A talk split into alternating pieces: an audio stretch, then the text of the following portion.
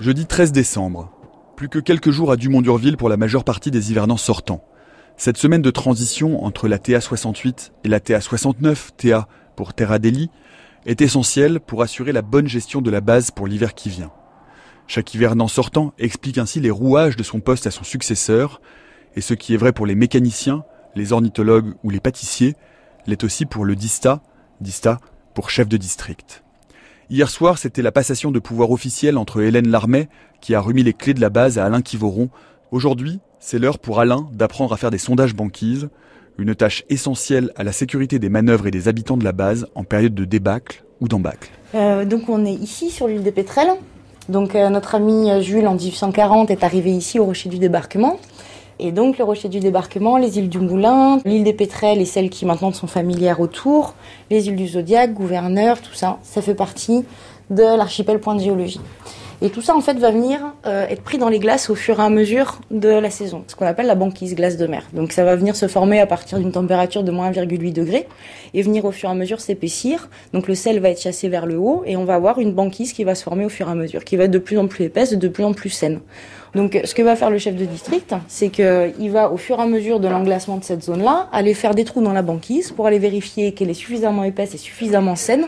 Et en fonction de ces tests-là, aller définir des zones dans lesquelles les personnels peuvent évoluer en toute sécurité. En toute sécurité, ça n'existe pas, hein, attention. On peut considérer qu'à partir de 20 cm à peu près, on peut avoir une circulation piétonne. Et l'intérêt, c'est en faisant des trous, c'est de regarder aussi à quoi ressemble la carotte de glace que tu vas extraire. Donc, euh, soit tu as de la belle glace dure et à ce moment-là, il n'y a pas de souci, mais tu peux aussi avoir des textures un petit peu plus mouillées, qu'on va appeler le sorbet mou, ce genre de choses. À ce moment-là, rajouter un petit peu des marges de sécurité.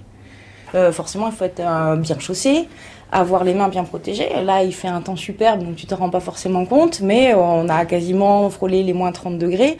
Avec le vent, les températures ressenties peuvent atteindre effectivement du moins 50, moins 60 degrés. C'est vraiment des températures qui sont assez difficiles à imaginer.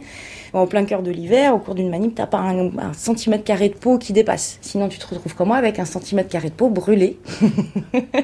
Là, sur, le, sur, le, sur, le, sur la tempe, sur le ouais, de 10 minutes de cata. Euh, on était euh, à la baleine, euh, juste à côté, aller voir un petit peu à quoi ressemblait le bord de la Poligny, voilà. Donc vraiment important, le, check des collègues. T'es pas tout seul et tu vérifies effectivement qu'il y a rien qui dépasse. en terre Adélie, tu perds un gant, tu perds une main. Je reprends la formule d'Arnaud Quignou, mais elle est bonne. Donc il te faut absolument des gants de rechange aussi dans ton sac.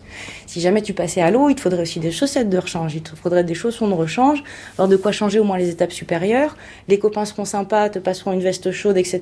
Mais il faudra que tu puisses leur en passer une autre bien sèche, ce genre de choses. Donc avoir suffisamment de choses sur soi pour se protéger. Euh, donc, dans ton sac banquise, tu vas également glisser une petite batterie de secours pour ta radio. C'est pareil, dans des températures euh, très froides pendant l'hiver, les batteries vont prendre très cher, effectivement. Donc, diminuer, ça vaut toujours le coup d'avoir une batterie de rechange. Ce qu'on craint essentiellement, c'est qu'il y ait quelqu'un qui tombe à l'eau. Donc pour ça, on va aussi embarquer des crampons pour pouvoir mettre au pied et une corde à envoyer. Ce qui serait, euh, ce qui évité absolument, c'est un suraccident, quelque chose qui n'était pas grand-chose au départ. Et hop, hop, hop, euh, c'est l'escalade, ça se précipite. Euh, se poser, bien avoir les crampons au pied, calmer la personne, et puis la guider pour qu'elle puisse sortir sans paniquer, etc. Et en lui lançant une corde flottante pour pouvoir l'assister. Donc ça, à partir d'un certain périmètre, effectivement, les sorties vont être soumises à l'autorisation du chef de district en hiver. Demain, on passe une fois de plus de la théorie à la pratique et on va sonder la glace de mer.